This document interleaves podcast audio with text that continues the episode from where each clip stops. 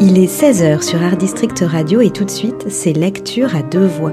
La chronique littéraire de Valère Marie Marchand qui met en miroir deux livres qu'elle a aimés.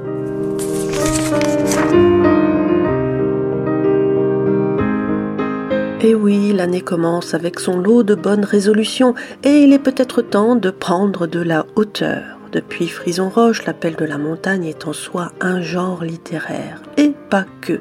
C'est aussi un hymne à la verticalité, un acheminement vers l'infini qui nous dépasse. Après 13 prix littéraires, Valentine Gobi vient de publier, quant à elle, avec L'île haute, paru chez Actes Sud, l'un de ses meilleurs romans. Un récit initiatique que certains qualifieront de roman paysagiste et que d'autres considèrent déjà comme une magnifique mise en lumière de la nature des hommes et de la nature tout court. Récit entre terre et ciel, l'île haute commence en 1943, lorsque le jeune Vadim, un gamin des Batignolles, âgé pour tout dire d'une douzaine d'années, débarque à Valorcine, dernier village de la vallée de Chamonix avant la frontière suisse. Il est censé y soigner son asthme. Il y découvre sa nouvelle vie sous une identité d'emprunt, celle de Vincent Dorcel. Vadim, alias Vincent, ne sait pas trop ce qui lui arrive, il ignore tout des gens qui l'hébergent, il ne comprend pas trop pourquoi on le sort de ce train bloqué par la neige, ni ce qui explique cette route vers l'inconnu où son jeune corps, transi de fatigue, se fraye un chemin au beau milieu de la neige. Une fois, enfin, lorsqu'il est parvenu à destination, il commence à comprendre. Il n'a jamais vu pareil spectacle, pareille splendeur, pareille solitude. Le royaume des toutes premières fois est là, face à lui. Il n'en mesure pas encore toute la beauté, mais il pressent que c'est dans ce repli montagneux, en compagnie de ces gens de peu, que va se jouer une grande partie de sa vie. Ce massif montagneux, à la fois si menaçant et si inaccessible, il l'appellera l'île haute. Ce souffle qui lui manque, est un peu semblable à sa famille restée à Paris, des juifs d'origine russe qui, comme beaucoup, doivent gagner la France libre. En attendant de les revoir, Vadim ouvre tout grand les yeux. Il naît pour la seconde fois. Il devient autre.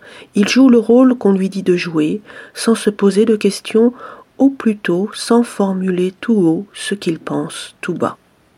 Dès le début, Valentine Gobi annonce d'emblée la couleur de cette immersion en altitude. Vadim, nous dit-elle, n'écoute pas. Il a de la montagne plein les yeux, les tympans, les poumons, les synapses. Il est envahi de montagne. Elle est trop immense, trop étrange, trop nouvelle pour qu'il s'en détache. Ce sera facile d'être un autre ici. Et voici ce qu'on peut lire quelques pages plus loin, lorsque de retour de l'école, Vadim, alias Vincent Dorcel, regagne les alpages. Il rentre au hameau. Le soleil est réapparu à droite des aiguilles pour s'enfoncer aussitôt dans le col, et toutes les crêtes et les sommets sont noirs, bordés d'un liseré d'or. D'un coup, la lumière refroidit. Blanche stop net, se retourne. Regarde! Le soleil a complètement disparu. La montagne se dresse à contre-jour dans le ciel vert.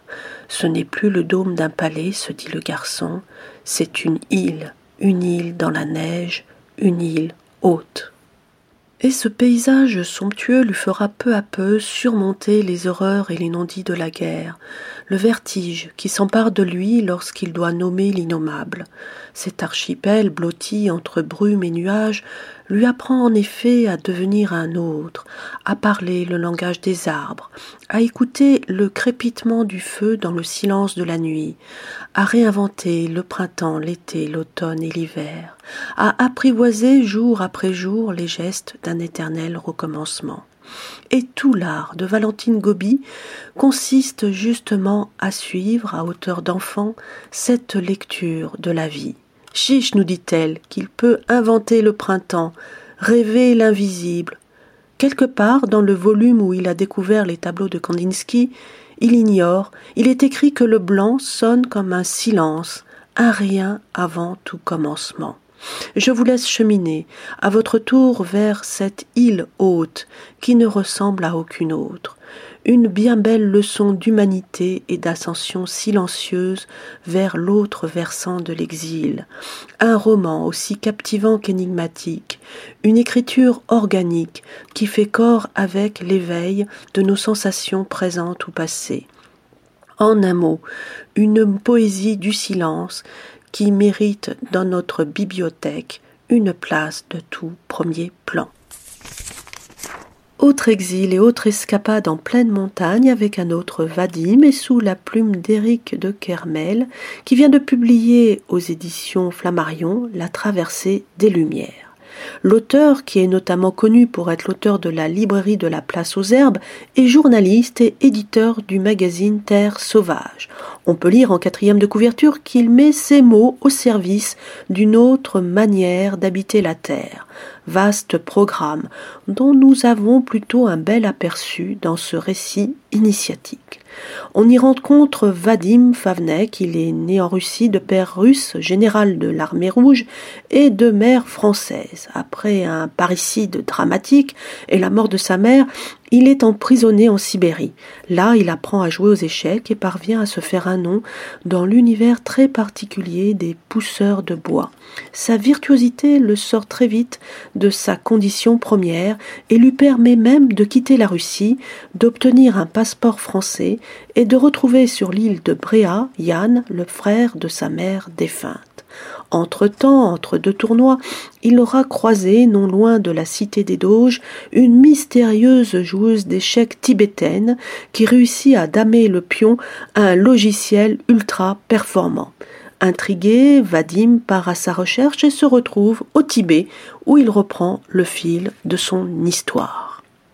Je ne vous en dirai pas davantage, si ce n'est qu'il y a de très belles intuitions et un réel sens narratif dans ce roman dont l'écriture très fluide correspond assez bien au projet initial.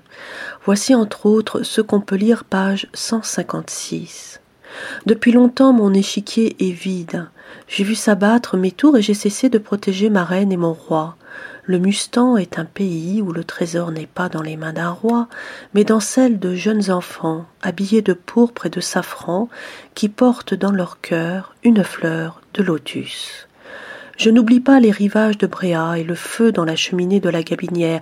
Je crois que j'ai compris ici combien on pouvait passer une vie entière à prendre soin d'un jardin sans jamais rencontrer l'ennui.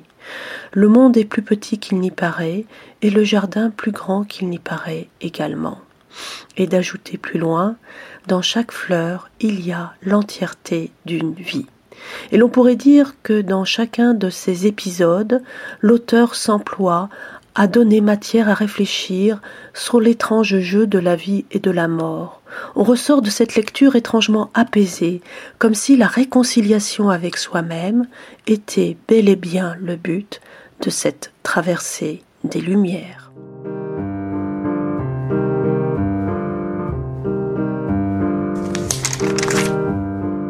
C'était Lecture à deux voix avec Valère Marie Marchand sur Art District Radio, à retrouver tous les mardis et vendredis à 16h et en podcast sur notre site internet.